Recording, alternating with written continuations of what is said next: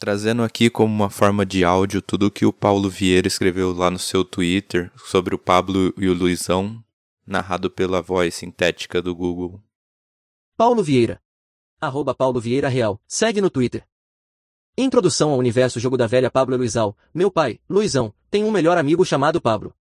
Eles estão sempre abrindo uma empresa que vai falir, construindo alguma coisa que vai quebrar ou fazendo eles próprios algo que deveria ser feito por algum especialista formado. Eles estão sempre economizando, onde não devem. Esse é o ponto principal do pensamento pabliniano e luisiano. Nunca pagar por uma coisa que você acha que consegue fazer. O Pablo, pense num bicho enrolado, que só arrumava serviço roubado e posso ouvi-lo. O Luizão, peguei o trabalho de derrubar a caixa d'água lá, tem segredo não. É só quebrar. Eu amo essa história da caixa d'água que saiu rolando e amassando o carro. Preciso contar para vocês da vez que ele convenceu meu pai a vender tudo e investir em extintor de carro e um mês depois caiu a obrigatoriedade para extintor em carro. Ficamos anos com a casa lotada de caixas e mais caixas de extintor. Um dia o Pablo falou pro meu pai Luizão, vamos vender caju e pequi na feira. Encontrei uma mina de cajueiro e pé de pequi no meio da serra. Meu pai perguntou se não tinha dono e Pablo, moço, é mata nativa. Corta para. Meu pai e Pablo correndo dos tiros do dono das terras. Um dia meu pai brigou feio com o Pablo. Para reconquistar meu pai, Pablo chegou lá em casa com um galo de presente. Esse galo era super agressivo, atacou minha mãe, bicou o pênis do meu irmão e a fábrica do meu pai foi fechada pela vigilância sanitária por ter criação de animais. Uma vez, Pablo pegou um bico de dedetização para fazer com meu pai. É fácil demais, Luizão, tem segredo nenhum. Quem paga profissional é otário. Corta para. Meu pai com o olho do tamanho de uma laranja e o médico falando provavelmente o veneno te deixará cego desse olho. Enfim, são mais de 20 anos de roubadas. Eles são a melhor definição de parceria que eu conheço.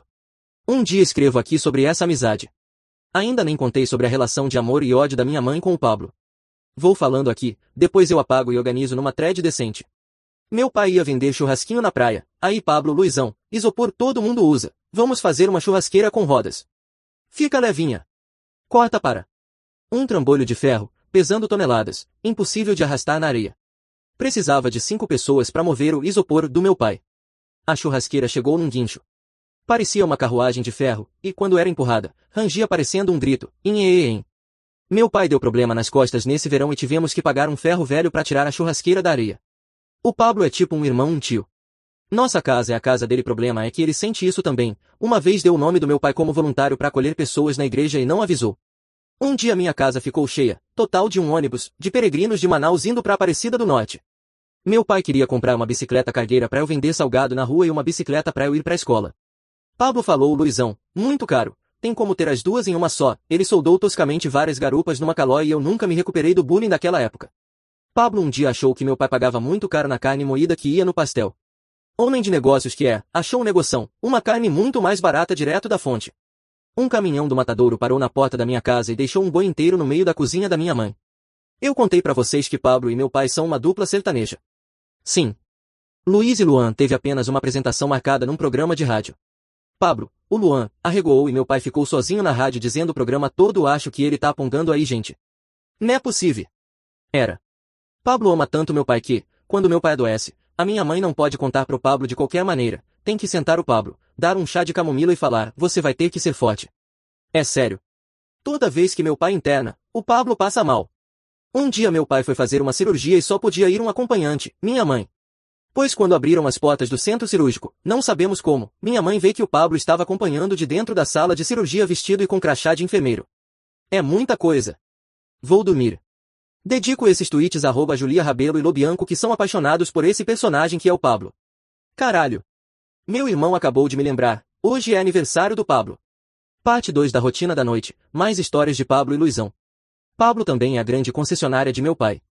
Foi ele quem encontrou, convenceu e articulou a venda de todos os carros que minha família teve, inclusive, minha mãe movida pelo ranço nunca andou em nenhum. Há uma teoria desenvolvida pelo meu irmão de que a zica, Pablo está intrinsecamente ligada ao ranço e o olho ruim de mamãe. Meu pai diz, vou começar um negócio com o Pablo. Minha mãe diz, um ali as nuvens já fecham e o feitiço já foi lançado. Não vai dar certo. De todos os carros que Pablo e meu pai arrumaram, nenhum durou mais de um ano. Todos tinham nome. Deles, destaco dois, Baratinha, uma Pampa anos 80, e o Cicatriz, um Escort muito velho. Sacou? O nome do carro é Cicatriz porque ele é um Escort. Sim, Pablo e Luizão são engraçadões. A baratinha é um carro que você andava e ficava com dor nas pernas. O carro tinha um buraco no banco do passageiro. A gente tinha que andar com as pernas para cima, sem poder relaxar. Era melhor ir a pé. Pablo disse Luizão, isso aqui a gente arruma, e colocou um tapete no buraco.